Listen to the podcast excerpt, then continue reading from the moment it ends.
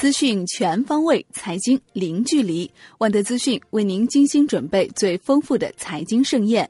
今天是二零一七年三月八号，星期三。下面为您送上陆家嘴财经早餐。宏观方面，习近平参加辽宁代表团审议时指出，供给侧结构性改革是辽宁振兴的必由之路。要推动形成战略性新兴产业和传统制造业并驾齐驱，现代服务业和传统服务业相互促进，信息化和工业化深度融合、军民融合发展的结构。国有企业要成为辽宁振兴的龙头，要把国有企业做大，防止国有资产流失。财政部长肖捷表示，当前政府债务风险可控。去年末政府债务余额为二十七点三三万亿元，还有举债空间。个人所得税改革方案正在研究设计和论证中，基本考虑是将薪资、稿酬、劳务等实行按年纳税，适当增加与家庭生计相关的专项开支扣除项目，将根据居民消费水平等综合测算，确定是否提高免征额，该提高就提高。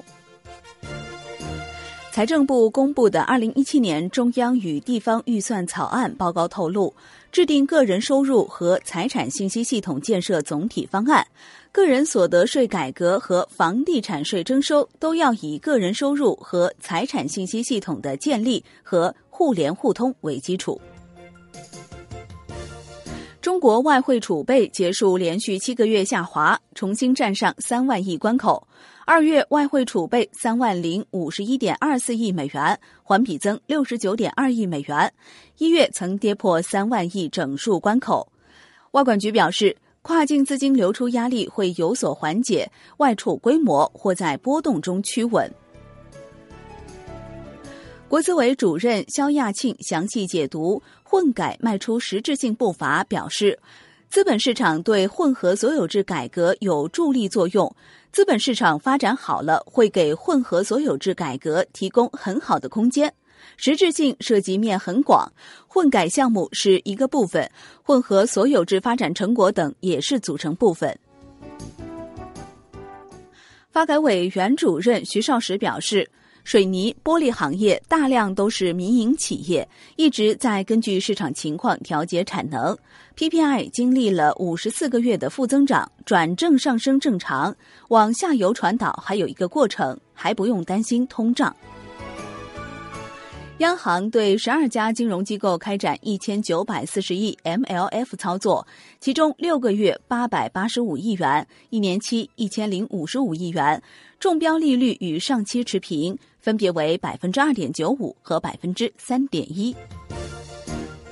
央行进行一百亿七天、一百亿十四天、一百亿二十八天期逆回购操作。当日净回笼一百亿，连续九日净回笼。此外，当日还有一千九百四十亿 MLF 到期。西贝尔多数期限品种上涨，一个月期涨零点六五 BP，报百分之四点一零一六，续创新高。国内股市方面。上证综指涨百分之零点二六，报三千二百四十二点四一点；深成指涨百分之零点二八，报一万零五百五十二点一四点；创业板指涨百分之零点七七，报一千九百七十七点八五点。两市成交四千九百五十二亿元，略高于上日的四千七百八十六亿元。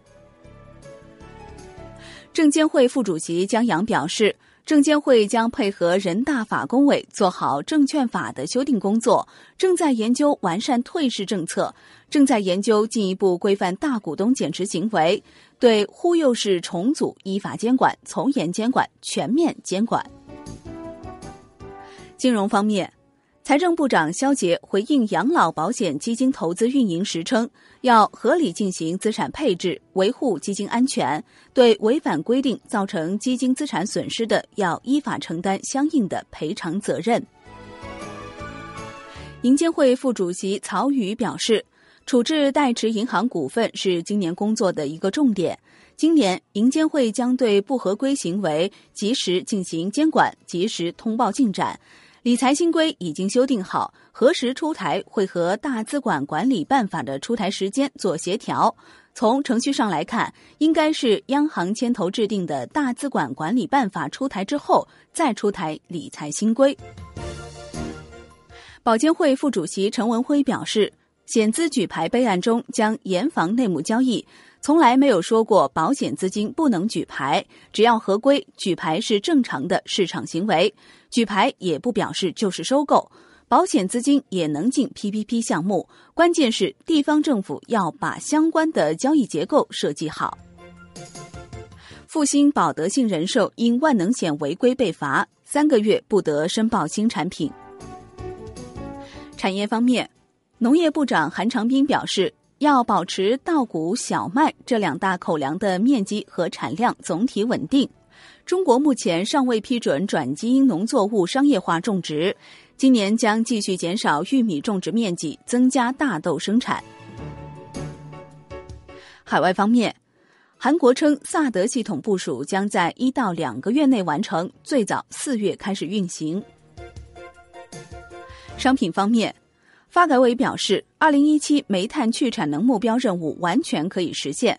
供暖季结束后，考虑先进产能煤矿和生产特殊紧缺煤种的煤矿，原则上不实行减量化生产措施。大商所总经理王凤海表示，计划本月底前推出豆粕期权，今年年底前推出生猪期货。今天的陆家嘴财经早餐就是这些，感谢您的收听，欢迎大家关注万德资讯的微信公众号，您可以用更少的时间了解更精华的资讯。我们明天同一时间再见喽。